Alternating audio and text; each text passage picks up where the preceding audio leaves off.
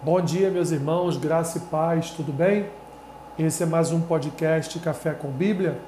Hoje, dia 24 de março, faremos a leitura e a breve reflexão no livro de Mateus, capítulo 10, versículos 29 a 31, que dizem assim: Não se vendem dois pardais por um asse, e nenhum deles cairá em terra sem o consentimento de vosso Pai.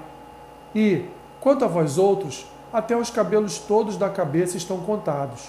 Não temais, pois, bem mais valeis vós do que muitos pardais. Meus irmãos, esse é um trecho das Escrituras, aqui registrado no Evangelho de Mateus, onde Jesus acabara de fazer a escolha dos seus doze discípulos. Não só isso, além de escolher os seus futuros apóstolos, ele também vai começar aqui uma disciplina ele vai iniciar aqui um processo de ensino, admoestando eles a andarem conforme as Escrituras, a não se desviarem das instruções que receberão dele, do seu Senhor Jesus, do seu Mestre.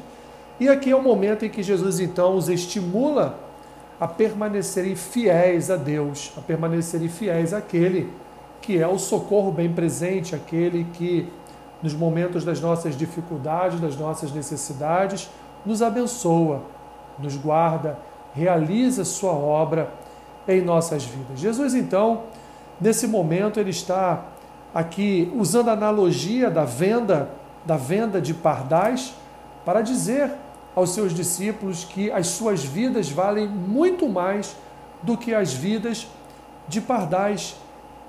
Ele está aqui se utilizando de um Deus que também é Pai, para transmitir aos seus discípulos que não há uma só morte de um único pardal sem que haja um consentimento do Pai, sem que haja o consentimento de Deus, já que o Senhor, ele é criador, ele criou todas as coisas e ele tem em suas mãos a soberania e o controle da vida e da morte.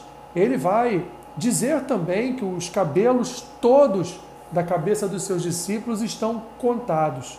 Se você tentar contar os seus fios de cabelo, você não conseguirá chegar a uma resposta definitiva. Mas Deus, meu irmão, minha irmã, Deus tem todos os seus fios de cabelos contados. Deus sabe quantos fios de cabelos você tem na sua cabeça. Portanto, Jesus estimula os seus discípulos a não temer, porque ele vai chegar no final numa conclusão de que muito mais vale a vida de todos aqueles homens do que a vida dos pardais.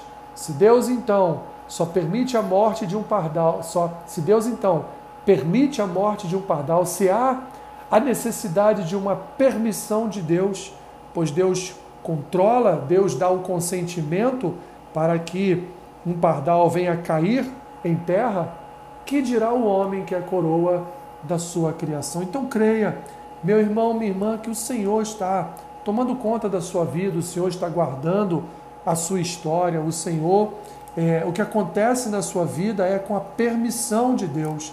Nada acontece com cada um de nós sem que Deus venha a dar a sua permissão. Ele, portanto, tem o controle absoluto sobre as nossas vidas, como o nosso Pai terreno não tem mas o nosso Pai Celestial, ele é Deus e Pai, e ele, portanto, exerce sobre nós o seu controle paternal e eterno. Senhor, obrigado. Obrigado pelo privilégio de sermos chamados de filhos. Obrigado, Senhor, pelo privilégio de tudo que acontece em nossas vidas ter a anuência, a permissão do Senhor. Tudo é conforme a tua vontade, pois tu és soberano Tu reinas sobre tudo e sobre todos. Tu és um Deus bom. Obrigado por mais esse dia de vida.